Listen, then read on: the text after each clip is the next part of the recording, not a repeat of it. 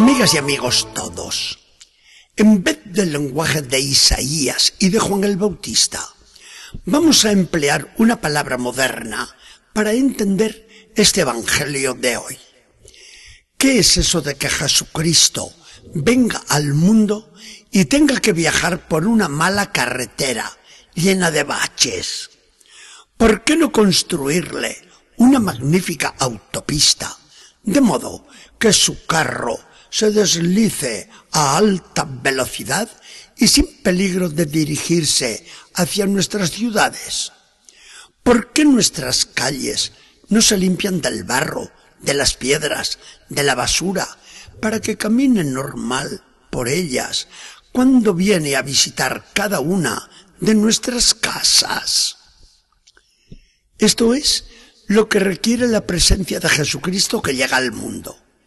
Que la iglesia entera, y cada uno de nosotros en particular, le facilite la llegada y le dispense buena acogida.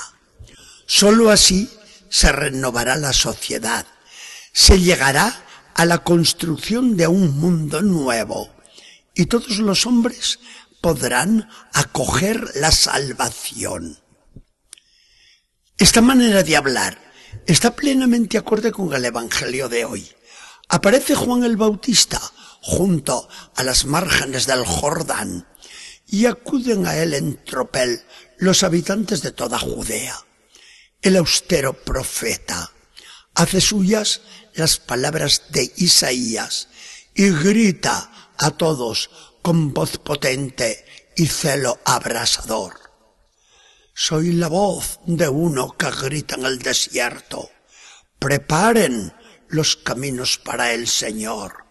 Enderecen todas las sendas que se rellenen todos los baches, que los montes y las colinas se abajen, que todos los tramos tortuosos se arreglen bien, que se allanen los rincones impracticables, porque es cuestión de que todos vean la salvación de Dios. La salvación que nos trae Jesucristo estaba simbolizada en la liberación que proclamaban los profetas antiguos.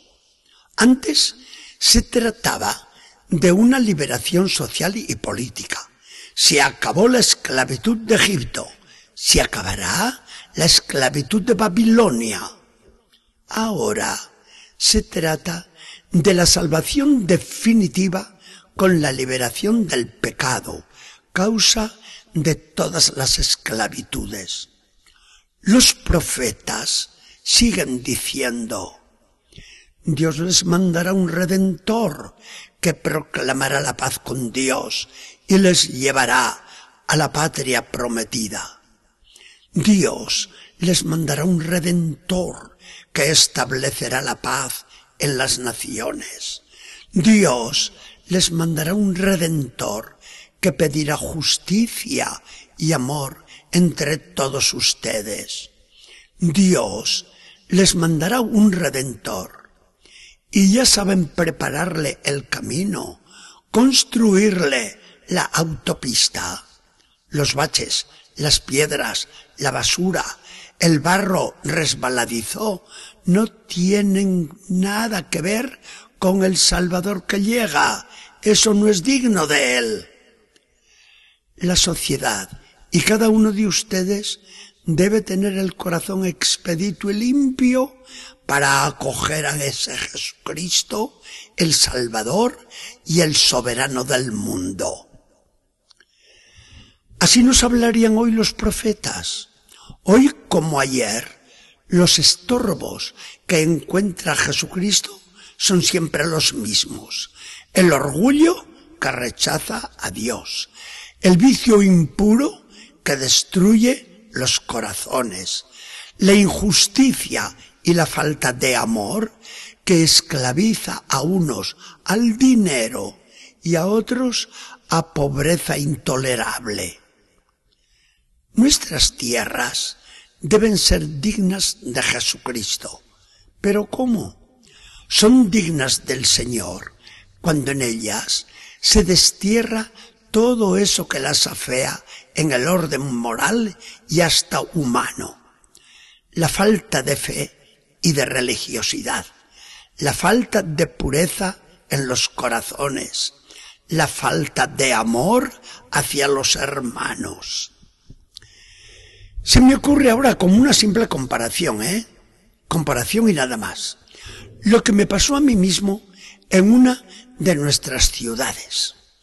Me encontré un barrio humilde, de gente pobre pero digna, que al no pasar por allí camión que recogiera la basura, tiraba los desperdicios de las casas en un rincón inmundo.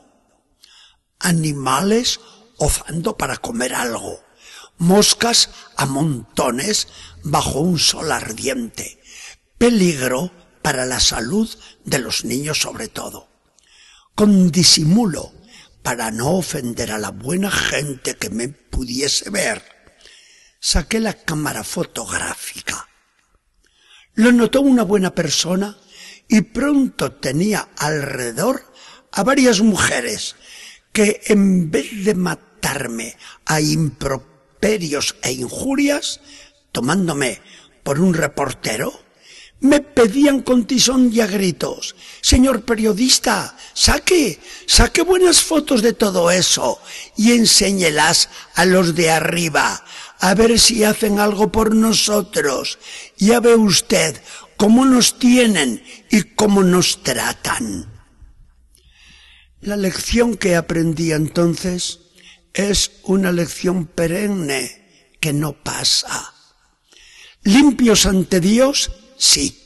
El pecado no dice con ese Jesucristo que ha venido a salvarnos. Y ante los demás, es decir, la limpieza que exige la dignidad del hermano. Nos podemos permitir lo que le ofende, lo que le oprime, lo que le degrada. La liberación que nos promete Dios no es una liberación precisamente social, es la liberación del pecado que nos cierra toda puerta ante Dios. Aunque la liberación del pecado exige también la liberación simplemente humana de todos los que por una causa u otra o por culpa de los hombres viven en opresión continua. A la par que el pecado de cada uno de los corazones debe desaparecer también el pecado social, sea del cariz que sea, para que el mundo sea digno de Jesucristo trazar la autopista para Jesucristo. Esa es la faena a que hoy nos invita el Evangelio. No digamos que no tenemos medios para construirla, manos a la obra. ¿Quién no puede dar un vuelco al propio corazón? ¿Quién no puede trabajar algo para ir cambiando poco a poco el mundo? Con algo de esfuerzo propio y con la ayuda siempre de Dios, nos vamos a lucir con nuestra obra. Señor Jesucristo, tú viniste a renovar todas las cosas y las quieres todas dignas de Dios y dignas del hombre. Danos coraje para comenzar a construir ese mundo mejor del que tanto hemos hablado y en el que tanto soñamos. ¿No te lo mereces tú? ¿No viviríamos mejor nosotros? Que el Señor nos bendiga y acompañe.